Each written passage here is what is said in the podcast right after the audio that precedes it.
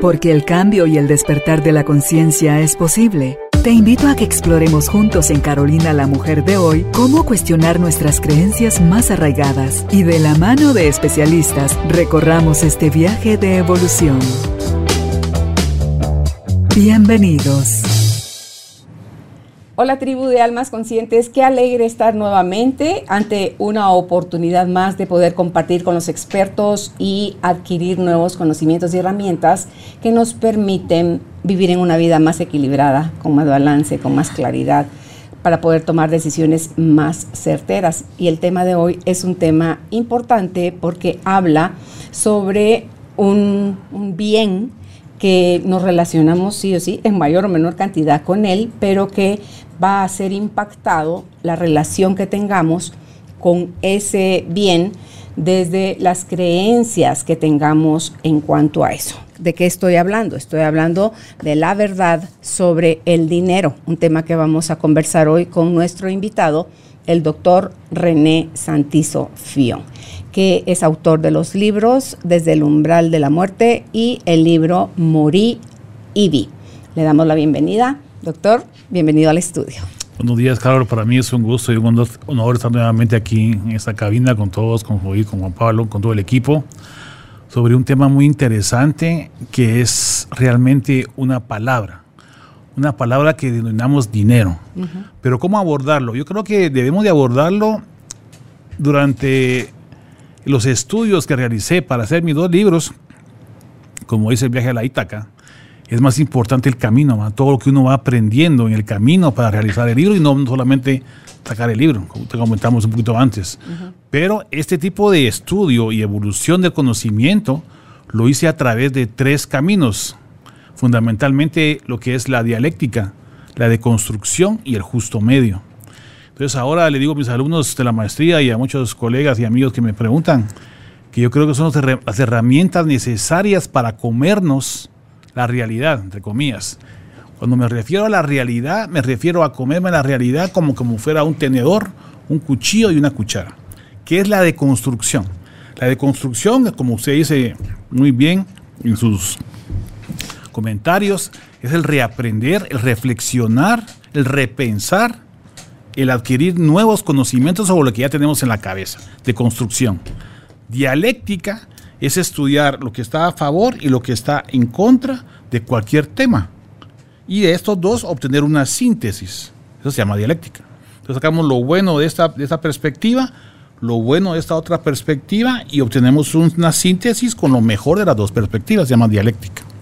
La deconstrucción lo que decía es repensar y el justo medio, eleuteria se llama, que comentaba mucho Aristóteles, que es sacar de las dos síntesis y la tesis y antitesis, esa síntesis para llegar al justo medio. ¿Qué es el justo medio? Por ejemplo, Buda dejó de comer porque él decía que durante el ayuno él encontraba la iluminación. Llegó un momento determinado a comerse un arroz al día. Se estaba muriendo, ¿va? Entonces tuve que comenzar a comer otra vez. Pero estaba gordito cuando comía mucho. Entonces, ¿qué dijo? Juntemos el justo medio. O sea, comer lo necesario sin excederme. Entonces, ese justo medio de Buda es el justo medio de Leuteria de Aristóteles, que al hablar sobre lo que es el dinero habla precisamente sobre eso, sobre no ser excesivamente dadivoso y tampoco ser avaro, pues tener un justo medio que nos vaya llevando en el camino del bienestar. Entonces es hacia ahí hacia donde tenemos que apuntar nuestra vista cuando hablamos de dinero.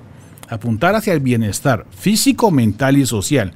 Y en base a eso utilizar un medio que es el dinero, para llegar a ese, a ese fundamento que debe ser propio y ajeno. Porque acordémonos que el bienestar tiene que ver con hacer bien al otro, no solamente mi propio bienestar en punto de vista egoísta. Y no entramos en lo que decía Adam Smith en Dinero. Es un libro que se llama ¿Por qué son ricas las naciones? Las riquezas de las naciones resumidamente.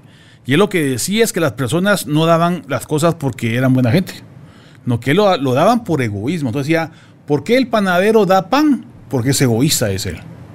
¿Por qué el cervecero vende cervezas? Porque es egoísta, decía él. No tenía... ¿En qué sentido se basa? Por ejemplo, él, no, él decía que la, economía era fundamentada en el egoísmo, en querer ganar beneficio, en que, de querer ganar prosperidad. Pero está, está prestando un servicio, está entregando un bien a cambio. entonces lo que él dice es que ese egoísmo que es lo que está prácticamente está tratando de establecer está compensado por la mano invisible, ponele en su libro. Ahora, ¿qué es la mano invisible? Es el equilibrio. ¿Qué es la mano invisible? Dios. ¿Qué es la mano invisible? El altruismo. tiene que equipararse, que equilibrarse, el justo medio, de lo que hablaba Eleuteria de Aristóteles. Entonces, esos, esos libros fundamentales de la economía del ser humano, que se llama Las riquezas de las naciones en 1776 de Adam Smith, es fundamental para entender la economía actual, el capitalismo, el libre comercio, la propiedad privada porque son como quien dice la Biblia de la economía. Pues. Entonces, todos esos libros que te refieren a Adam Smith tienen ese tipo de tendencia, pero creen en el, en el egoísmo como camino para adquirir dinero. Pero no, está la otra parte de la moneda. Está Felber, está Keynes, está Marx, está Tirol, está hay un montón de, de ahora premios Nobel de Economía que dicen que no están así, ¿va? Que tenemos que guardar un equilibrio para salvar al planeta. Porque si no, ¿qué pasa cuando comenzamos a adquirir PIB? PIB es como que el Producto Interno Bruto de una nación. Entonces, todos queremos ganar más y más y más. Entonces, todas las empresas, yo lo he visto mucho en, medicina, que es mi campo, que les exigen a los vendedores y a los eh, visitadores médicos que cada año tienen que vender más y vender más y vender más. Y ese es, así es el ritmo. Pero ¿qué se gana con vender más? Tener más dinero, pero a base de qué? De destruir el planeta de crear indiferencia, crear injusticia. No debería ser así. Entonces, por eso tenemos que buscar un justo medio entre las teorías económicas para llegar a solventar no solamente que no se acabe el planeta, no que ayudar a la gente que está en desigualdad. Porque lo que crea el rencor y la envidia y todo lo demás no son los proletarios y los burgueses, como decía Marx, es el egoísmo y la injusticia. Entonces la injusticia la vemos desde Adán y Eva, pues cuando, cuando Marx decía en sus teorías que, que el hombre siempre ha sido lucha de clases, es una interpretación de cómo el hombre es en parte egoísta y en parte es dadivoso. Porque, por ejemplo, Adán, no, Adán no, Caín y Abel, ¿va? Caín eh, mató a Abel por envidia, digamos. Entonces, ese tipo de envidia es humana. Todos la tenemos, en un poquito o un gran grado. Un día poquito, otro día más. Entonces, es algo innato en el ser humano. Entonces podemos crear una ciudad utópica de Tomás de Moro, la ciudad de Dios, o qué otra hay, Utopía, Ciudad de Dios y la República de Platón. Son libros que dicen que vamos a encontrar un justo medio en el cual los seres humanos vamos a prosperar hacia la libertad, hacia el comercio, todo lo que sea. ¿Pero ¿es eso posible? No. ¿Por qué? Porque somos humanos. Y siempre los humanos va a haber alguien que va a ser psicológicamente, patológicamente o culturalmente influido para la corrupción. Pero usted dijo que eran el 15%. Bueno, puede variar, ¿va? Pero sí, generalmente en aquel libro que leímos sobre de Piñol le decía que era 15, 13 a 15%. Okay. Entonces, eso es lo que generalmente Hay un 85 que es más, mucho más grande, que salva al, al resto. Sí, debería de ser. Pero acordémonos que nosotros creamos nuestra propia realidad. Entonces, nosotros somos egoístas a veces, sí. sí. Yo pienso que todos y así somos muy altruistas. Lo que hay que buscar el justo medio. Entonces, en promedio, el 85% van a ser buenos. Sí, así va a ser. Y el 15% siempre van a ser malos. Entre esos 15 hay psicópatas afectados neurológicamente con una atrofia cerebral y hay sociópatas influidos culturalmente. Entonces, siempre va a haber una persona que sea de esa, de esa forma extrema, digámosle, de pensamiento económico, que va a estar inmiscuido en un sistema económico en cualquier nivel, en cualquier en Cualquiera, sean sacerdotes, sean lo que sea, así es.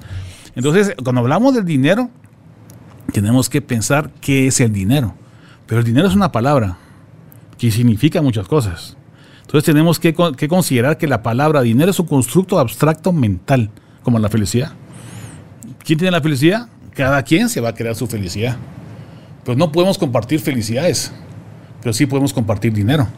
Entonces, ¿cómo nos ponemos de acuerdo para creer que es el dinero? Entonces, los mayas decían que eran cacao. los de Oceanía decían que eran las, conchas. Después, los romanos decían que la sal, el cobre, la plata, el bronce, y así pasamos de los efectos de la sal y el cacao, algo que comíamos, algo que aparentemente tenía valor, que es el, el oro, la plata y el cobre. De eso pasamos al papel, del papel de la moneda, papel moneda. De eso pasamos a plástico, que es la tarjeta de crédito. Y eso pasamos hoy a la información, que es el Bitcoin. ¿Pero dónde sale el Bitcoin? ¿De dónde sale el oro? Bueno, el oro por lo menos. El, oro sale de la explosión de una supernova. Ahí se, ahí se creó el carbono, el hidrógeno, perdón, el carbono, el fósforo y el calcio que nos forma, se creó una supernova. Y en una supernova se creó el oro también. Entonces el oro vino al planeta Tierra. Entonces como aquí hay poquito lo consideramos como valor. Pero realmente vale algo el oro. O sea, realmente nos va a servir para comer. Si tenemos una casa llena de oro, vamos a poder vivir. No. Es una interpretación mental. Es, como entonces el valor que le estamos dando. Entonces, a partir de ese valor del oro, se respaldaba la moneda. Y así era, hasta 1971, en que Richard Nixon dijo que ya no. Que todo el dinero que le debían a Estados Unidos por la Segunda Guerra Mundial, que no se los iba a pagar en oro. Que confiaran en la moneda estadounidense. Entonces, hasta el día de hoy, todos creemos que la moneda estadounidense es la base de la economía mundial y todo el mundo cree que es lo que te representa el valor. El valor está en la confianza. El valor no está. ¿Dónde está, dónde está el respaldo del, dólar en Estados Unidos? No hay respaldo. Es la, confianza que se tiene. Entonces, ¿podemos llegar a un punto en el cual dejamos de confiar? Sí. Cuando un banco, ustedes saben que el dinero que nosotros tiene, tiene uno ahorrado en el banco, el 10%, eh, está ahí, supuestamente. Y el 90% está circulando. circulando ahí en la banca en otro lado donde estaban, antes por lo menos compraban cosas, pero ahora no. Ahora está en la confianza de la inversión de lo que van a hacer. Entonces, ¿qué hacen los en Wall Street? ¿Qué hacen? Confiar en la subida y la bajada del dinero, que también es un constructo abstracto mental que sube y baja de acuerdo a las emociones de los que están invirtiendo ahí, los, los inversionistas. Entonces, los, los récords de dinero suben los viernes y bajan los, y bajan los lunes. ¿Por qué? si no tiene nada que ver que hacía lunes o viernes realmente en la economía. Sin embargo, pasa.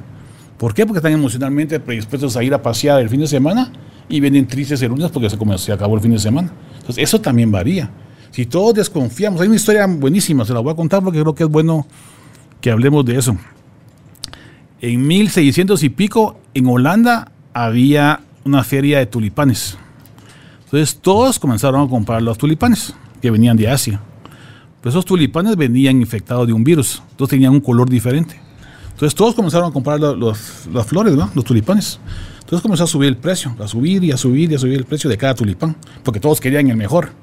Llegó un momento en el cual un tulipán valía una mansión, con todo y las tierras alrededor, un tulipán. Entonces dijeron, pues aquí nos estamos pasando, O sea, como que no es lógico tener esos tulipanes. Entonces, ¿qué pasó? La gente ya no quería vender, comprar tulipanes. ¿Quién iba a comprar un tulipán por una mansión y un terreno? Ya nadie. Entonces, cuando este señor quiso vender su tulipán, ya no se lo compraron. Entonces, todos comenzaron a bajar el precio de los tulipanes para deshacerse de los tulipanes, ¿va? Y cayeron en una burbuja inflacionaria, se llama eso. Fue una de las primeras burbujas inflacionarias que hubo en el mundo, aparte de la de Newton, otro día te lo cuento. Entonces, ese tipo de pérdida de la confianza hizo que la moneda bajara y todos quebraron. Lo mismo pasó en 1920 en Nueva York. Lo mismo pasó en el 2008 en el mundo, ahora con la, con la respuesta inmobiliaria. Entonces, esa confianza es lo que respalda el dinero. Si perdemos la confianza, perdemos la economía. Algún día vamos a perder la confianza en el dólar. Ahí estaba viendo un documental sobre eso y un artículo. Dice que, que tenemos que tener eh, esperanza en que no vaya a pasar, pero que es probable. Entonces, ¿es muy probable que haya otra burbuja inflacionaria como la de los tulipanes? Sí incluso también le pasó a Newton. Newton, el de la, gravedad, había invertido en el mercado, se llama el mercado del sur, donde vendían esclavos y todo. Todo su dinero lo metió como inversión a ese mercado del sur, de Inglaterra. Entonces también pasó lo mismo con lo del precio del tulipán y perdió todo su dinero. Entonces Newton dijo, yo puedo conocer las leyes para conocer el, el sistema planetario y escribir la gravedad, pero nunca entenderé la locura humana. Perdió toda su fortuna en esa época. Quiere decir que eso siempre ha sido una cuestión de confianza a través de la historia de la humanidad y es lo que representa realmente el dinero. Y que ese dinero es un, es un valor, un consulto abstracto mental que nos sirve para intercambiar valores y servicios. que uno lo ve, lo compensa sin ser ningún genio. Eh, usted quiere comprar algo y le dicen cuánto cuesta este lapicero, ah, cuesta mil quetzales, uno sabe que ese lapicero no cuesta mil quetzales, entonces, ah, gracias, y sigue su camino. Entonces, si usted le dicen cuesta tres quetzales, mm, le hace sentido, lo necesita, lo compra.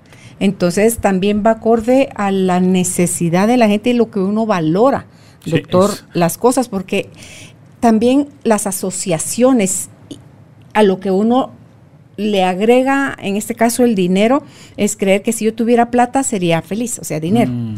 Eh, si yo gano tanto, ahí entonces tendría paz y felicidad.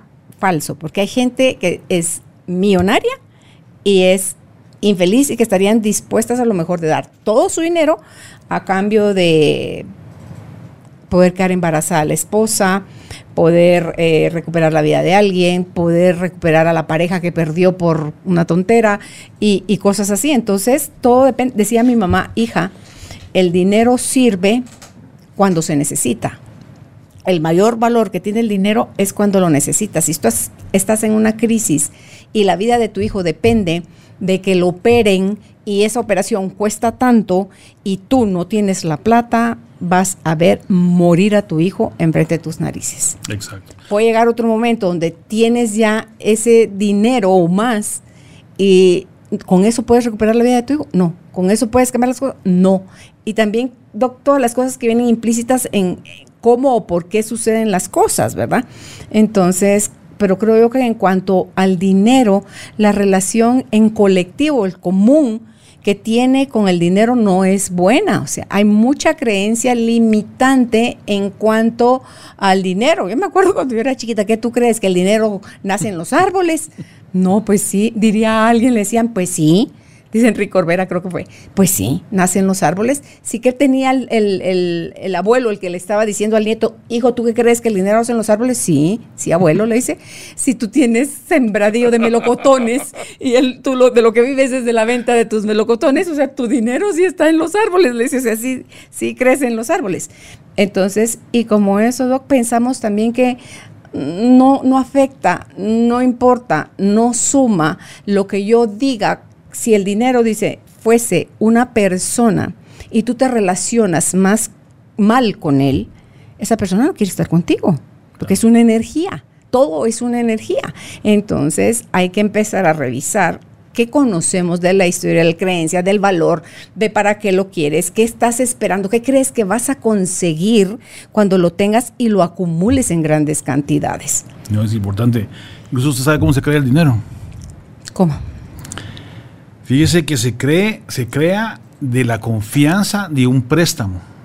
Entonces, los grandes bancos de las ciudades del mundo, en Estados Unidos y donde sea, hacen un préstamo, un préstamo entre ellos mismos. Entonces, a partir de la confianza de la creación del préstamo, que es un papel que yo se lo puedo firmar aquí por ser presidente, usted, yo voy a crear en el banco 300 mil millones de dólares. Para que impriman dinero. Eso es lo que creíamos. Y ahora, lo que está pasando es que los bancos, como no están regulados, también crean el dinero. O sea, cuando se dicen, yo, si a usted le voy a prestar el banco, este, un millón de quetzales. Ah, está bueno. Entonces, este, tengo que tener aquí en el banco 10 mil o la cantidad que sea representativa. Y lo demás, que es? Numeritos a la computadora. ¿Esos numeritos qué son? Nada. Entonces, ese dinero Ah, está pero- creado. Bueno, pero ese dinero está creado de la nada. Entonces, eso está creando que hay una gran cantidad de dinero en el mundo, donde el 1% de la población tiene el 80% de todos los recursos del mundo. ¿va? Pero esa cantidad de dinero solo está llegando a ese momento, a ese, a ese lugar. Pero el dinero no es nada. O sea, el dinero lo están inventando cada vez que usted va al banco a hacer un préstamo.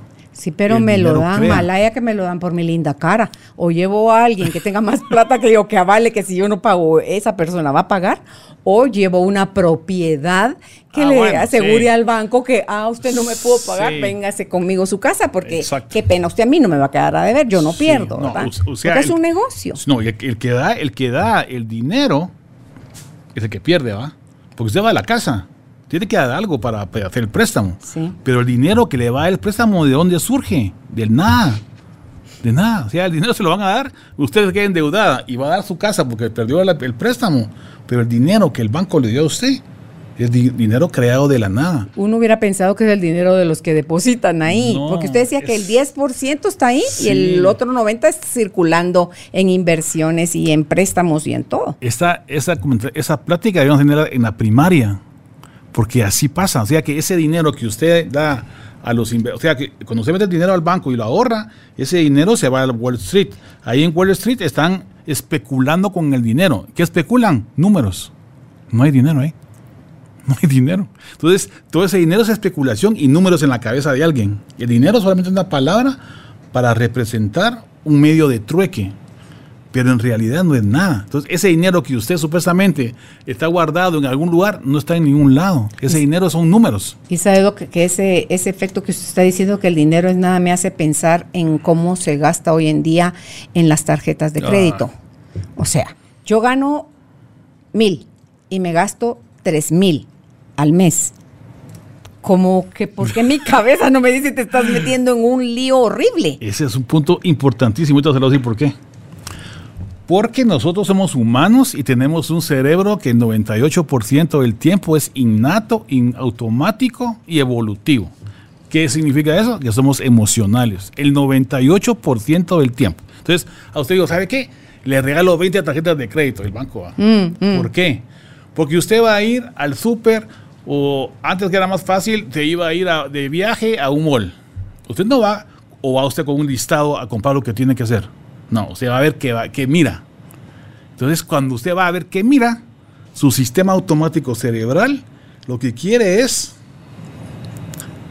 dopamina. ¿Y la dopamina cómo la va a ganar? ¿Cómo la va a tener en la cabeza? Haciendo cosas que uno Comprando. chilero. Compra- comprando. Entonces, usted empieza a pasar la tarjeta ahí, ni cuenta se da, pero esa cantidad de dinero que está buscando ahí está perdiendo de su, de su dinero. Entonces, usted no tiene que comprar así. Si usted quiere un consejo de esta charla, no compre así. Impulsivamente. Impulsivamente, porque está comprando con su sistema automático, con su sistema in- innato. Su sistema neuronal por defecto se llama eso, su sistema animal, lo quieren ver así. Entonces, a usted le gusta algo y lo compra. No anda pensando si cuánto tiene que pagar y después le van a cobrar no sé qué. Entonces, por eso cuando uno va a comprar, bueno, la sugerencia de los expertos, uno tiene que tener su listadito y ir a comprar lo que debe comprar. Usted tiene que tener sus recursos en su casa, lo que gana y lo que va a gastar. O sea, no, no va a ir a comprar como loco y después no va a tener una deuda que no va a poder pagar, que fue lo que pasó. ¿no? ¿Qué es lo que hace la gente normalmente? Por eso se endeudan porque- con las tarjetas horrible. Y eso es lo que hace el banco con las tarjetas y eso es lo que hace el neuromarketing al venderle. Porque el neuromarketing lo que hace cuando usted va a comprar a, a la- a los supermercados es venderle a lo que a usted le gusta. Entonces, ¿qué hacen ahora los estudiosos del neuromarketing? Hay un montón de libros, ¿verdad? Que he ido a leer. Lo que hacen es que ustedes agarran a un grupo de personas. ¿Cuál es mi grupo objetivo? Dicen eso.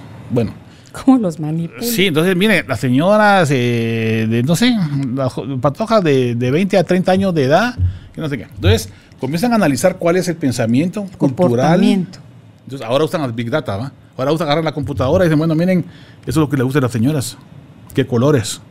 ¿Y qué formas? Entonces ya tienen una idea qué hacer para venderle. Entonces ponen esos en el mercado y usted no va a comprar sin razonar, va a comprar con el sistema automático. Y en eso se basa el neuromarketing para venderle lo que usted quiere, sin que usted piense, entonces se embarca, se embarca usted pues, porque el, el banco lo que va a hacer es cobrarle su dinerito. Y el, y el vendedor lo que quiere es venderle. Entonces, ¿quién cae en la trampa? Uno, con la tarjetita. Sí. Te voy a confesar algo. No es que qué triste, qué triste, porque eso es algo que ni, ya no es que te vas a caer, ya te caíste. O sea, ya se revolcó uno, todavía rodó en el suelo. Fui el fin de semana a un lugar con una de mis nueras y una nieta, a un centro comercial, subiendo los brazos. dije, Ay, esa tienda me encanta, me encanta desde entrar a babosear, porque tienen una de cosas, dije, fue mi comentario, a mí también me encanta, dice mi nuera. Entremos, dice mi nieta, y si entonces ya las tres, en sintonía de qué chilero, entramos a abrir la boca. Ella quería ver una cosa específica y compró esa cosa específica ¿Ah, sí? que la encontró. Ah, qué bueno. Y Yo entré a babosear y salí con, con mil cosas. varias cosas que luego lo justifico. Ah, pero si solo me gasté 67 quetzales. Entonces, pero digo yo, me dice la señorita en la caja, encontró lo que quería y me reí. Le dije, mire señorita, ¿sabe qué es lo peor? Que yo no quería nada, yo no estaba buscando nada y aquí vengo con estas cosas. Son cosas que sí voy a usar. No es que mi vida dependía de si las compraba, iba a facilitar mi vida. Sí las voy a usar. O sea, sí tienen uso en mi vida. Le prometo que sí. Pero no las necesitaba, doctor. Eso es fundamental. Y lo justifico con, solo fueron 67 quetzales. Es- así funciona el cerebro. Es una tontera El- que me diga yo eso a mí No, misma. El cerebro funciona así. Usted sabe que usted Ay, no me diga que no es una tontera. Dígame mejor que bueno, sí. no le digo así porque mejor no. Pero, Dígame que sí, para ver si así lo dejo de hacer. Ay, qué horror. sí, lo está haciendo en automático. O sea que, mire, pues, ¿sabe cómo, cómo, cómo- Yo no sé qué compró, ni me diga. Pero ¿sabe por qué compró eso? Porque me gustó. Pero ¿por qué le gusta? Porque, ah, dije, esto chilero, esto me va a servir para, por ejemplo, era una cajita donde había un frasquito esos con esencia y que tiene las varitas y tiene la velita que huele igual. A mí usted entra a mi cuarto y siempre huele a algo. A mí que mi cuarto huela hacia, o mi casa huela a eso, tengo la vida de tenerlo. Yo vivo comprando velas aromáticas, vivo comprando esencias de estas de las varitas, porque a mí me produce un bienestar. Hago mi meditación y de repente como que me llega un aroma sabroso. Sí, me acondicionado ya en la cabeza. ¿Verdad? O sea, sí, me, sí me, me hace un efecto bonito. ¿Qué otra cosa compré? Ah, un espejito que amplifica de un lado del otro. Yo tengo uno don, que uso todos los días. Pero otro día dije, voy a bajar a arreglarme acá al estudio. No, porque no tengo el espejito. vi un espejito de esos dije, me lo llevo. Y eso fue lo que me llevé, doctor. Pero entonces dice uno, Carolina, ok, ¿que cada cuánto te vas a bajar a arreglar al estudio? Casi que cada nunca, ¿verdad? Entonces, pero dije, bueno, pues si lo necesito, ahí está. Imagínese esa justificación tan loca. Hay un experimento que le cortan la cabeza a uno a la mitad porque tiene síndrome convulsivo. Se llama hemisterectomía. Entonces el cerebro derecho hace una cosa y el cerebro izquierdo hace otra, porque están separados, ¿va? Porque normalmente acá trabajamos con, las dos, con los dos hemisferios, ¿va? Ya tenemos un cerebro que trabaja simultáneamente a través del, cuerpo calloso pues, de los dos lados. Pero cuando, hacen ese, cuando hicieron esa, cirugía para quitar las convulsiones, se dieron cuenta que, por ejemplo, el cerebro izquierdo agarraba, iba a traer una cosa por allá, lo que sea. Y le preguntaban del lado del izquierdo, donde está uno hablando, El derecho. Que el, derecho hacía la cosa. Ah. Y cuando le preguntaban, el paciente respondía, pero responde con el lado izquierdo. Y como están separados, no hay coordinación. O sea que si, por ejemplo, se le cayó la Coca-Cola aquí, va o la Pepsi Cola o el agua, lo que sea. Sin marcas, mejor. Sin marcas, sí. okay, se, cayó, algo, un café, un algo. Se, cayó algo ahí. Entonces el cerebro izquierdo comienza a buscar la razón. ¿A justificar? A justificarlo. Entonces nuestro cerebro en automático, usted hace las cosas porque las vio en televisión, porque está durmiendo, media dormida y mira algunos mensajes subliminales ahí, o va al cine, está pes, media dormida, y esa información se va quedando ahí. Entonces, toda esa acumulación de información se queda ahí. Cuando usted va al supermercado, esa información que tiene ahí le, sale le gobierna. Le gobierna su, su, quehacer. Entonces uno tiene libre albedrío. Saber, usted decidió, decidió comprar ahí siete segundos antes de que se hiciera consciente de la compra. Pero sí puedo hacer pausa. Si yo Lo que tiene que hacer es razonar. Lo que recomienda la neurociencia es que uno tiene que razonar todo. Pero el razonamiento solo puede suceder en pausa, Doc. Por eso, pero Porque si soy impulsiva, ¿cuál razonar ni por ocho eso, Por eso, porque, ¿por qué se casa uno impulsivamente? Porque uno tiene ese sexo irracional, porque es impulsivamente. Así trabaja el cuerpo. Entonces, usted ahorita está, en una, está, razonando lo que hizo, pero sí, justificando, se me hace bien loco. Sí, bien loco. Justificando algo que no tiene justificación. Y le va a encontrar salida que todo el mundo encuentra salida a todo. O sea, no tengo que ir a los centros comerciales. No, sí, ir sin tarjeta de crédito. Algo tengo que hacer, sí. Yo lo que le podría recomendar, según lo que he estado leyendo, es, bueno, aparte he leído un montón más, pero usted tiene que tener sus ingresos y sus egresos. Entonces sale de las deudas. ¿Para qué sirve el dinero? El dinero está comprobado que sirve para comer, para tener un techo y para tener lo necesario para vivir. De ahí para adelante ya no. Ya está de más estaba gastando por gusto. ¿Qué son los lujos? Los lujos son emociones. No necesariamente, ¿qué pasa con la educación? Ah, bueno, pero es que la, educación, sí. Eso está en la pirámide de Maslow, hasta abajo. Sí. Salud, educación y seguridad. Entonces, la educación es fundamental. O sea, fundamental. Es más, por eso le digo que de estos temas deberían de uno hablarlo en, el colegio. Bueno, mis residentes ahorita de otorrino están, ya tienen, ¿qué? 26 años, lo que sea, y nunca, nunca no conocen qué eso es. Yo tampoco sabía. Yo hasta ahora que estaba leyendo un montón de cosas que me he enterado de todas esas cosas del dinero, pero realmente no debería saber que uno actúa así, porque los del neuromarketing quieren venderle a usted por su emoción, quieren ganar dinero por eso. ¿Por qué cree que comemos McDonald's, por ejemplo? ¿De dónde estás sí, por ejemplo, comemos una hamburguesa cualquiera. ¿Por qué? Quizás no la comíamos, ¿o sí? ¿Por qué creen? Culturalmente, ¿por qué comemos lo que comemos? Uno cree que por placer, que por gusto, por hábito. Es por, influencia cultural. ¿Por qué? Eh, ¿Sabe qué es umami? Umami es un sabor. Que no queremos, no tenemos que es umami. Cuando yo fui a, España a un curso que había de rinología, que me dijeron, mira, los olores, no sé qué. estos son los fundamentales y todo, y el umami. ¿Qué es eso de umami? Porque tu cultura no tiene pues, un sabor. Es una fruta, es, una, especie. Es un, es un sabor. Es un sabor de los cinco elementales a nivel mundial. Pero dije, pues yo no sé qué es el umami. O sea, no es dulce, no es amargo, no, es ácido. Dulce, exactamente. Son dulce, amargo, ácido y salado. ¿ah? Y el umami. Entonces, el umami, entonces no sé, porque no tengo culturalmente en la cabeza qué es eso. Y no me lo dieron ahí, no sé por qué no me lo dieron. La cosa que, que no, rancio, era, era un sabor rancio. no, es que es una fruta X, que no sé de dónde viene. Pero total que no sabía interpretar culturalmente el umami. No sé, yo no sabía, pues. Entonces yo no, eso no sé qué es. Entonces uno crea su alimentación en base a su cultura. Pero ¿qué es la cultura del siglo XXI? La televisión el internet. Las hamburguesas que comemos no deberíamos estar comiendo. Ni los pollos, ni esas cosas. ¿Por qué las compramos? Las comemos porque la vemos en la televisión, la vemos en el internet, la vemos en todos lados. Entonces es tanta la información subliminal que llega un momento en que usted en automático la compra. Y también tiene glutamato monosódico que le dice a su palabra oral, está que rico, quiero más, ¿verdad? Y el azúcar, el, sí, el azúcar es fundamental, sube las energías y si le venden lo que sea, tapiar con azúcar si quiere, porque entonces es el sabor de la energía lo que estamos acostumbrados culturalmente a ganar. Entonces, las compras culturales son modas. ¿Por qué están en las modas? ¿Por qué te saqué las patillas aquellas, te acuerdas? O las señoras que te ponían el peinado de bomba, decía mi mamá. ¿Por qué? Y ahora te peinan diferente. Porque es una creencia cultural, es un constructo abstracto mental que crea las condiciones culturales para que vivamos así. Y todos queremos así el peinado. Y todos vamos a cortarnos el pelo así y nos cobran mil quetzales por un peinado así. ¿Pero por qué? Porque, está en nuestra mente y está de moda. Entonces, ese tipo de modas porque quiero ser como, o sea, quiero ah, pertenecer y parecer. Es otro tema que. Sí. El, problema del ser humano es eso, que nos comparamos. Cuando nos comparamos estamos perdidos. Porque siempre va a haber alguien que está arriba y alguien que está abajo. Tenemos que mejorarnos a nosotros mismos, pero no compararnos con los demás. Porque no queremos lo que el otro tiene, que aquel compra. A mí me, me da risa porque mi, mi familia es de Flores, de Petén. Y me acuerdo que cuando yo estaba pequeño miraba que alguien compró un reloj de aquellos que eran así de, que, que hacían tenían como así y de repente fui a ver que todos tenían eso ¿ah? y le digo ¿por qué todos tienen este reloj en la, entrada de la sala? ah porque está de moda pero la moda solo es aquí en Flores porque no pero no he visto esos relojes jamás porque es culturalmente nos quedamos que aquel tiene yo también quiero ¿ah?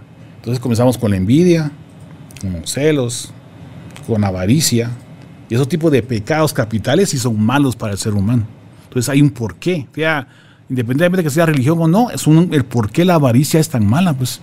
Porque nos vemos ansiosos ante lo demás. Ustedes saben que agarraron unas ratas y les pusieron un electrodo en la cabeza. Entonces, cada vez que la rata pachaba un, un pedal, le detectaba dopamina a nivel cerebral. ¿Y qué pasó con la rata? Se murió.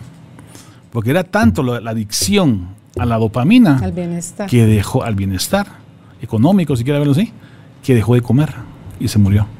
Entonces, ese tipo de reacción innata, evolutiva y cerebral, también la tenemos nosotros. pero eso pasa con cualquier cosa que lo agarremos de manera adictiva. Todo. O sea, que nos hace estar en desequilibrio con el resto de actividades que tenemos en, en sí, porque Es, una obsesión. Entonces, la obsesión por el sexo, la obsesión por el dinero, trabajo, la obsesión por el trabajo, la obsesión por el deporte, la obsesión por lo que sea, por las compras. esa gente que tienen acumulado un montón de cosas en su casa y sin que les sirva para nada toca hasta los que no tiran los recipientes donde vienen las cosas, los acumuladores. Exacto, entonces ese es un síndrome obsesivo compulsivo. Entonces ese tipo de patología cerebral es también patológica. Entonces uno tiene que evitar llegar a eso, que puede ser generalmente evolutivo y cultural o epigenético, también puede tener factores genéticos, ¿va? porque todo es así, ¿va? una parte es genética, otra parte es epigenética, la cultura, la cultura y lo demás que nos rodea, y entre esos dos equilibrios de factores nos desenvuelven las enfermedades. Pero dice que el, el, impacto más grande, más que lo genético, lo está teniendo lo epigenético.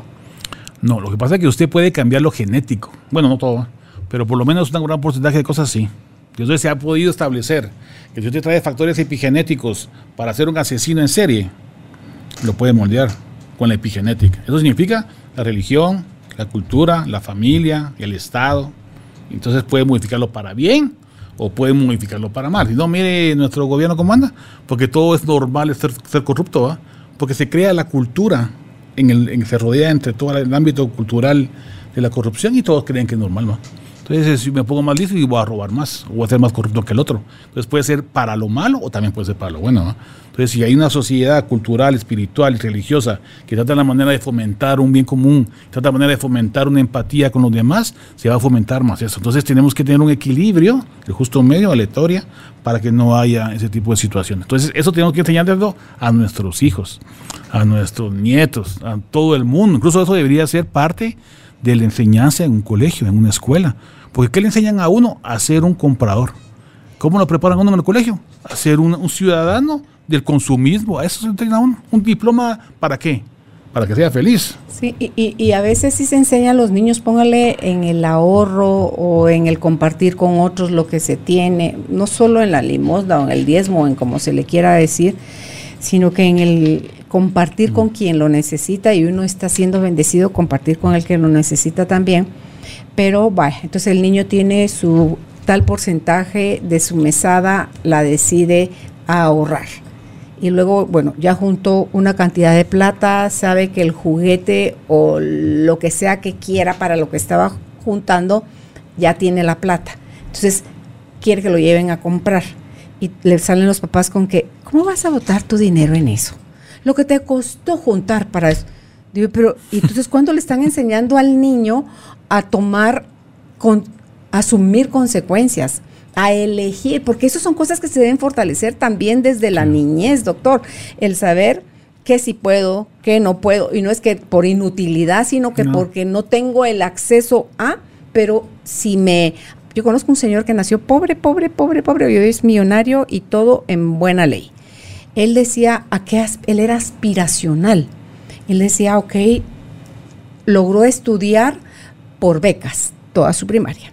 Una iglesia lo, becó otra iglesia, otro sector, lo becó para todo lo que era la secundaria y el diversificado. Entonces, él sigue, ya tiene que trabajar, porque desde niño trabaja, pero tiene que trabajar como más serio, más en serio. Entonces aprendía oficios y los aprendía rápido y los aplicaba. Entonces él aprende de algo que dice, trabajaba para alguien, para una empresa y daba servicio de mantenimiento a los aires acondicionados de las empresas. Y él decía, wow, ¿cuánto costarán estos equipos? Porque nunca le dice uno a sus empleados, mire mucha, el equipo que vamos a ir a instalar ahorita nos costó tanto y mm. Cuidado con esto y hay que fijarse bien en la instalación para que no tengamos reclamos y qué sé yo. Entonces él empieza a averiguar, ¿y un equipo de esos cuánto cuesta? Tanto. Entonces, si yo quiero traer de eso a Guatemala, primero tenía que independizarse. Se independiza, estaba ahorrando, él andaba con escalera en el hombro, él andaba con sus mangueras, él andaba con todos sus aspiradores, con todas las cosas que necesitaba, porque él era de a pie, o sea, ni siquiera era de, su carrito. ¿ah?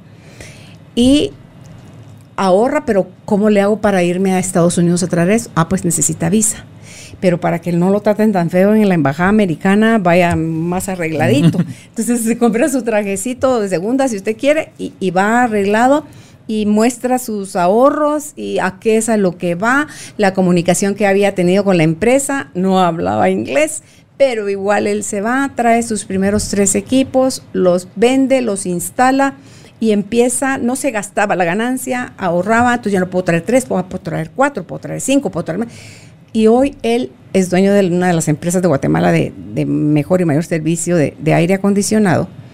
Y eh, la vida le ha sonreído. Pero la historia de él, desde cómo él nace en piso de tierra y cómo eso a él no lo limita. Y luego cuando él estaba ya mejorando, van con la esposa un día al supermercado y él como propina le deja al muchachito 100 quetzales. Y ella le dice, ¿te fijaste que le dice un billete de 100 al chico del, que llevaban ante la carreta al carro. Sí, le dice, me fijé, lo hice intencionalmente, pero no se te hace mucho. Él había sido de esos muchachitos cuando era chiquito. Entonces le dice, tú no sabes, le dijo, lo que ese dinero representa en la familia de él y la oportunidad que les va a dar de lo que sea que estén necesitando. Entonces, él ha becado gente que se gradúe en la universidad, ni le sé decir cuántos.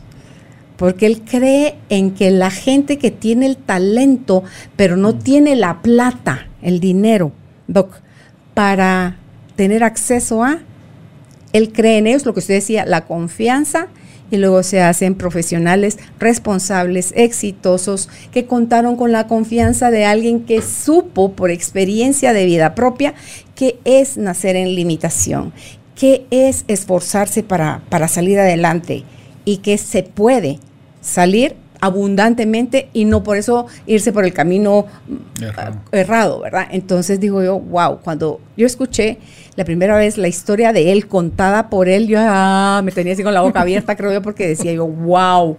O sea, si esas cosas no se nacen con, pero se adquieren desde una voluntad férrea, diciendo, ¿quién es el que tiene pisto? El que nació en pañales de seda, como le dicen, y cuna de, de oro. No, Doc, y como la historia de él, hay cualquier cantidad de historias que logran salir adelante con esfuerzo, con dedicación, con compromiso, no se rindieron, no se lamieron las heridas y acusaron a que el que tiene plata es el explotador y yo, el pobrecito, sacrifica. No, ellos no escuchan ese tipo de, no, no pierden el tiempo escuchando ese tipo de cosas. Ellos se alimentan a sí mismos con, posibilidades, como dice el doctor eh, Alonso Puch, que todas las cosas que nos pasan en la vida tienen un propósito y si lo que yo hago es aprovechar a abrir mi mente a un mundo de posibilidades porque desconozco qué es lo que esto trae consigo como como mayor ingrediente que siempre va a estar a mi servicio porque él elige creer eso, que todo en la vida está a su servicio y a su favor. Entonces, o lo aprovecha y crece y se expande, o se encoge, se limita y reniega y maldice. Entonces, pues, la, la elección es, es interna, doctor, y aplica a todo y al dinero también, que es el tema del que estamos hablando hoy. Por supuesto, yo creo que son dos puntos importantes. Uno que usted dijo es lo de los errores. Estamos acostumbrados culturalmente a castigar el error, a juzgarlo y a criticarlo. Y uno de donde aprende más es el error. Uno tiene que dejar que los hijos eh, erren, que, pierdan, que, sufran, que en el sentido de que tienen que aprender sobre sus propios errores. Porque si no, ¿cómo van a aprender? Es difícil aprender de los errores de los demás. Entonces uno tiene que aprender de los mismos errores. Ahora, con respecto a la realidad, estoy convencido de que así como usted crea su realidad y la interpreta, tiene la posibilidad de hacer lo que sea, lo que sea. Y estaba viendo hoy en la mañana un programa de aquí de usted que hablaban sobre si uno puede conocerse a sí mismo. Mi perspectiva es que realmente es difícil conocerse uno a sí mismo, menos a otra persona. Pero sí puede cambiar su realidad y su interpretación en bienestar de, de otra persona o mía. Entonces yo puedo decir, bueno, yo cometí este error, puedo mejorar. Me voy a esforzar, a dedicar y a prosperar, sin dejarme limitar por paradigmas que me crean inculcar en el, ámbito cultural. Yo voy a luchar, como dice este señor, y lo va a lograr, y no andaba viendo que había la paralía a su meta y, para adelante. Entonces, eso es lo que tenemos que hacer todos. Todos podemos cambiar. Es que hay dos teorías, ¿va? Que si hay un destino o uno puede tener libre albedrío. Yo creo que no tiene libre albedrío uno puede cambiar su cerebro. Si uno puede cambiar su cerebro para captar la realidad desde otra perspectiva, puede cambiar todo. O sea, se reprograma el cerebro. Entonces, esa reprogramación cerebral le permite hacer lo que usted quiera hacer. Porque me he preguntado muchas veces si yo nací para ser, porque me han preguntado que si yo nací para ser médico, yo no nací para ser médico. Yo iba en el camino aprendiendo y aprendiendo y aprendiendo y en momentos determinados tuve que tomar decisiones. Pero eso es diferente a ¿De creer. chiquito usted no jugaba a ser doctor? Abrí la boca, así. No, ¿Qué es lo que le dice ahora? Sí, fíjate que todo, el mundo, todo el mundo dice eso, pero yo no, ya le conté cómo fue que decidí saber medicina, no, no le he contado. No. Yo jugaba fútbol, estaba jugando en la profesional. Y entonces fuimos a jugar a Zacapa, yo estaba jugando con la universidad, ya se imagina. Entonces fuimos a jugar con Zacapa y este y fue un partido difícil, ¿para qué lo voy a contar? Entonces estaba todo golpeado y cansado. Entonces la inscripción de, de ingeniería, que la que yo quería, era lunes en la universidad y la inscripción de medicina del martes. Entonces, como yo estaba todo golpeado y me costaba levantarme, dije, okay, ay, que toca hoy, gente, no, mejor voy a estudiar medicina. Ay, así, qué locura. Así decidí yo estudiar medicina.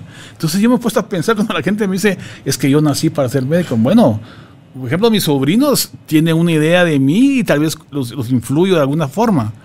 Pero yo no tenía nadie, pues, o sea, en mi familia no había médicos. Entonces, yo creo que uno se va creando las metas En el camino es cuando uno se va volviendo feliz. El esfuerzo, como en los libros. Uno va estudiando y va leyendo, entonces uno va aprendiendo cosas en el camino. Cuando uno llega al médico, se lo digo porque a mí también me pasó varias veces que cuando me gradué de, bachillerato, bueno, ahí está mi diploma, y, pero no me siento diferente de lo que soy, pues. Después me gradué de médico, aquí está. Y yo decía dentro de mí, pues no me siento. ¿Qué se siente ser médico? La clásica, ¿va? Pues me siento igual que ayer. Les decía, yo no siento ninguna diferencia entre ayer y hoy. Tengo mi título ahí. Y después hay otra especialidad y otra y otra y otra. Y realmente nunca he sentido una diferencia que uno diga, bueno, ya. Pues, ni, siquiera comprando cosas. Pero cuando usted compra una cosa, le va, le va, a caer bonito un tiempo. Es la adaptación hedonista que dice la psicología. Pero después ya se adapta. Después te quiere otra. Le suben a uno el sueldo. Ajá, entonces se va. Y es el problema del dinero. Cuando uno tiene una, una cierta cantidad de dinero para gastar y le dan más, quiere más. Mm. Y le dan más y quiere mejor. Y le dan más y quiere pasar, saber qué. Entonces ese tipo de, de pensamiento crítico humano hacia la realidad de lo que le va llevando a uno a la ambición. Entonces si uno tiene control de eso, comienza uno a querer más y más. Pues que mucha gente que tiene mucho dinero y quiere que, robar todavía más para dejarle a saber aquí. Eso que está diciendo ahorita, Doc, no es solo el dinero, porque eso como que cesa. Después ya viene cuando ya es mucha plata, ya tengo el dinero que necesito, ya lo tomé o lo hice. Eh, de, una manera, viene el poder, el mm. ansia de poder. O sea, ¿es cierto eso? ¿Sí, lo rebasa? lo que pasa es que usted comienza a saborear el gusto de mandar y se vuelve dopamina también, ¿verdad? Entonces esa dopamina se va creando un hábito, es como una droga. Entonces se va acostumbrando a mandar y después no quiere perder el puesto, vos los tirando, ¿verdad? Porque después se quedan acostumbrados a que mandan y hacen lo que ellos quieren con quien quieren y a la hora que quieren. Entonces es lo que pasa con, la gente que no tiene la capacidad mental de entender que es un periodo de tiempo que van a estar ahí. No tiene la capacidad de entender que todos nos vamos a morir. No tiene la capacidad de entender que el dinero no es la felicidad, como usted bien lo dice. Porque la felicidad como es subjetiva puede ser feliz, pobre, o puede ser triste y suicidarse de rico. ¿Cuántos artistas de televisión no se han suicidado Teniendo la fama, la plata y todo. ¿Y cuánta gente es pobre y es feliz con, su, con lo que tiene? Entonces es una cuestión de adaptarse a su realidad para ser feliz. Igual el dinero. Adaptarme a la cantidad que tengo para ser feliz y no ambicionar más y más y más. Cuando uno confunde lo que es el objetivo por el medio, porque el dinero tiene que ser, el dinero tiene que ser el medio para alcanzar un objetivo. ¿Y cuál es el objetivo? Alcanzar la felicidad, el bienestar. Pero si yo pongo al dinero como objetivo, está perdido. Porque Me nunca va a esclavo. Exactamente, por eso que decían Dios mamón, que decía en, el, en la Torah eh, y también en el cristianismo, que es un Dios de la avaricia y de la obsesión y de la codicia, que es el dinero. Entonces, ese tipo de, obsesión hacia eso lo pierde, lo nubla, ya todo lo demás lo va dejando atrás y toda la felicidad que anda buscando no la va a alcanzar nunca. Porque ese tipo de felicidad material no es la realidad de la felicidad que es subjetiva y es emocional. Y la mejor felicidad, como se han dicho todos los estudios de Harvard y todo lo demás, es las, las, relaciones personales. La pareja, los amigos. Eh, la gente que vive más y está más sano y todo eso es el común denominador, ¿verdad? O sea, la calidad de relaciones que tienen. Agarraron a esos niños en, el, en 1920 o 30, los comenzaron a seguir. Y ahora que están 80 años después, ya uno, la mayoría muertos, les preguntaron a los demás que había sido los mejores años de su vida, sus mejores experiencias de felicidad. Eran las experiencias. Entonces, si tiene dinero, gástesela en experiencia en viajar, en leer, en platicar, en compartir. El mejor dinero es el dinero compartido, decía Marco Aurelio Seneca, uno de esos de Epicuros, que es lo que decía. Entonces hay que compartir. ¿Qué es mejor tener todo amontonado ahí o compartirlo para viajar y compartir una cena y compartir con los amigos? Compartirlo. Entonces, es lo mejor. Desde mi mirada, compartirlo. Eh, ¿Algún ejercicio o no es postura, pero como para ayudar a la gente a buscar encontrar el equilibrio, doctor, y ni tanto que queme al santo, ni tampoco que no lo alumbre, porque pensaba yo hace un rato cuando usted decía desde el dadivoso hasta el avaro. El dadivoso puede ser porque porque no necesariamente porque tiene mucho, sino que porque es generoso. Hay gente que no es de grandes recursos económicos y es dadivoso. Yo lo podía ver en la radio cuando se hacían colectas los que más rápido llegaban a compartir, que hacíamos a principios de año para dar bolsas escolares, con útiles escolares, la gente de menos recursos era la que llegaba más rápido. Entonces digo yo, Dios mío, esta es la mayor lección. Entonces el ser dadivoso no, no está relacionado a, a que cuánto dinero tengo, no, es que uno, no tengo miedo de quedarme sin nada, porque yo ya pasé por ahí y sé lo que es necesitar y entonces de lo que tengo comparto un poco, ¿verdad? Entonces ese es el dadivoso. No está aquel que voy a dar para que, porque eso dicen que no mire tu mano izquierda lo que tu mano derecha da, ¿verdad? Sino que es dar y dan calladita la boca, ¿verdad? Entonces por el otro lado está el avaro, aquel que no tiene fondo, o sea, que cree que, nada lo sacia, que no da porque se va a quedar sin, es como dicen, no come banano para no tirar la cáscara, ¿verdad? Entonces, eh, lo que está gobernando ahí es el miedo, una creencia loca de que el bien, todo lo que viene del dinero es, es finito y entonces, eh, no, no corro el riesgo. Para mí, y si a ti te lleva la fregada, es muy problema tuyo. Y, uno cree que se está salvaguardando, doctor, pero el tener ese tipo de pensamiento o de actitud es como que está corriendo dentro de una cosa que es tóxica. Y entonces no se siente ni bonito porque no pueden, con tal de, que no les bajen los números en el banco, no comparten, no viajan, no dan, no lo disfrutan. Hay gente que tiene y no sabe cómo disfrutar lo que tiene, no digamos compartirlo. Fíjese que tengo un conocido, bueno, tenía que se murió, que era así usted.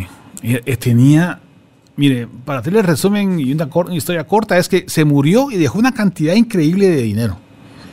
Él vivía Miserablemente. Miserablemente, de veras. O sea que uno cuando yo cuando lo conocí pensé que, que ese señor no tiene dinero, pues sea, incluso uno le lleva un pan para que coma, algo así, porque yo no decía, se está muriendo de hambre. ¿Qué si era dueño de, saber qué, cuánta cantidad de cosas? Entonces uno entra, uno a pensar en eso que usted dice, el avaro y el oso, cuál es el justo medio. Hay una historia muy buena, por cierto, que se llama Diógenes el perro es un filósofo que vivía en Grecia. Entonces, este, él vivía como un perro, le decían, Diógenes el perro, porque vivía con harapos en una tina, hacía un como, como el, chavo del ocho, en un tonel a la orilla del mar. Y él vivía como los perros.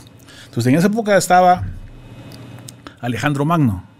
Entonces Alejandro Magno también hacía mucha filosofía. Entonces cuando llega a ese lugar, le pregunta quién es el mejor eh, filósofo de aquí. Diógenes, le dice.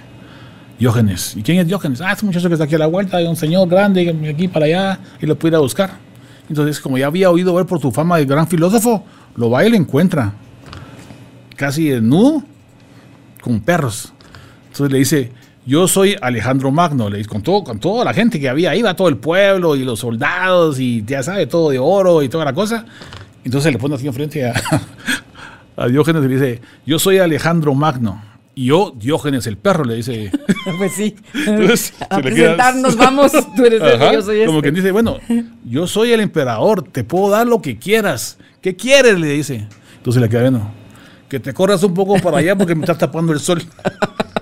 Sí, él lo tenía todo. Entonces tenía todo uno y el otro tenía nada, ¿va? Y este era feliz y también el otro era feliz. Entonces, ¿quién tiene la felicidad? ¿Quién de los dos era más feliz? Los dos son felices. Entonces, el justo medio es aquel, creo yo, como lo interpreto, que tenga la cantidad de dinero suficiente como para vivir en la pirámide de Maslow, lo más bajo, salud, seguridad, educación para abajo y comida y techo. Y ahí para adelante ya es otra cosa. Entonces, el que logre alcanzar ese tipo de, cuidados elementales de Maslow y sea un estado de bienestar, es lo mejor. Buscar ese estado de bienestar, buscar esa felicidad, no buscar más, más dinero, buscar su propia felicidad. Si yo tengo dinero y me puedo ir a Nueva York, pues cosa mía, pero si yo tengo dinero y me quiero ir al parque aquí en la vecindad que es gratis, me voy al parque. ¿Por qué tengo que ir a Nueva York? ¿Por qué no puedo ir al parque a disfrutar de lo que estoy gozando yo? Con la gente, o sea, acompañado, porque ya sabemos aquí que hemos hablado mil veces que es acompañarse de los demás. El cerebro humano es un cerebro empático. Va a ser más fácil que sean felices con alguien más que ustedes solitos. Es más, la gente que se aísla se muere. Hay estudios en, estudios en animales que los aíslan a los animales y se mueren, así como estamos viendo. Se deprimen y se mueren. Pero Entonces, no interactúan con nadie. Si los aíslan, pues en estudios experimentales, que los aíslan del grupo, del grupo se mueren. Entonces uno como humano también tiene esa tendencia a deprimirse, pues.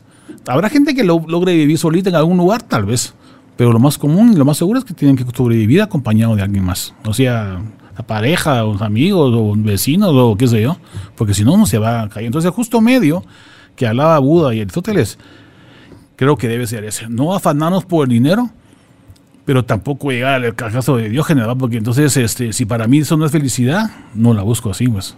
Pero si yo soy Diógenes y quiero vivir como perro, como dice él, pues es cosa de él. Y eso lo hace feliz. Y eso y era un gran virtuoso, ¿no? Pues y eso aspiraba a él y era feliz. Y era un gran filósofo que tenía mucha sabiduría y aconsejaba a todo el mundo. Y sin embargo, él vivía así, pues. Pero entonces de ahí vemos la relatividad de la, de la, de la felicidad cómo dos personas tan diferentes pueden ser felices. Incluso este Antonio, Antonio este, Alejandro Magno le dice que si él no fuera Alejandro Magno, le gustaría ser Diógenes, para que vea cómo es esa interpretación subjetiva de la felicidad. Entonces el justo medio debe ser como dice Buda, ni tan tan ni muy muy como decimos aquí en Guatemala, para que uno pueda llevarle al consumo mínimo y sobre todo yo creo que lo que más tenemos que aprender a controlar es lo del neuromarketing. No dejarnos influenciar por la televisión ni por las marcas, ni porque quiero ganarle al otro del vecino, porque ese es lo que crea problemas. Que con tal de quedar mejor que el vecino, voy a comprar un Ferrari, porque también tiene Ferrari, para que tú me quede deudado yo. Tengo un amigo, hace poco, hace poco se mató. Porque, bueno, yo imagino que tenía problemas, tenía problemas. Eh, ¿Se mató? Es, ¿Se suicidó? Se suicidó. Lo vi en un carro, pero casi un Ferrari. La foto me mandaron nada más. Y yo, ¿cómo compró este carro este muchacho? Dije yo, ah. Pero lo dejé así, yo solo como que no le pasan las fotos ahí en internet y uno solo las mira y, y entonces después me contaron de que había entrado en depresión. Se metió a qué tipo de deudas o a qué problemas, no, yo no sé, no sé, no sé la historia. Se suicidó. Entonces uno dice, no puede ser posible que por, por querer eh, sobresalir o, o, marcar la diferencia con el grupo, era joven, patojo, de veintipico de años. Entonces dice uno, ¿cómo es posible que uno llegue a ese estado? Yo creo que tiene algún problema mental también, ¿va? no creo que haya sido solo por eso. Pero entonces uno puede ver ahí la relatividad de la, de la riqueza y del dinero, pues. Entonces, ¿dónde debemos dejar manejar por el dinero? Pero como dice también la Biblia, ¿va? Lo que es de Dios, de Dios, y lo que es del hombre, el hombre. Porque tampoco van a vivir sin nada, pues. Si uno vive en una montaña donde no hay dinero, perfecto. Pues si uno está viviendo en una ciudad, tiene que tener problemas para comer, pues. Entonces ahí es donde vienen las situaciones de las desigualdades, las situaciones de cómo ayudar al prójimo, las situaciones de cómo ayudar con el diezmo, las situaciones de todo lo demás, que tenemos que reorientarlo hacia ayudar al que realmente lo necesita. Pues. el que hace filantropía, creo yo, que tiene mucha plata y hace filantropía y dan, y dan, y dan, y dan millones. Eh, yo creo que así con esa soltura con la que dan, con esa facilidad, siguen generando para recibir, no sé, Doc.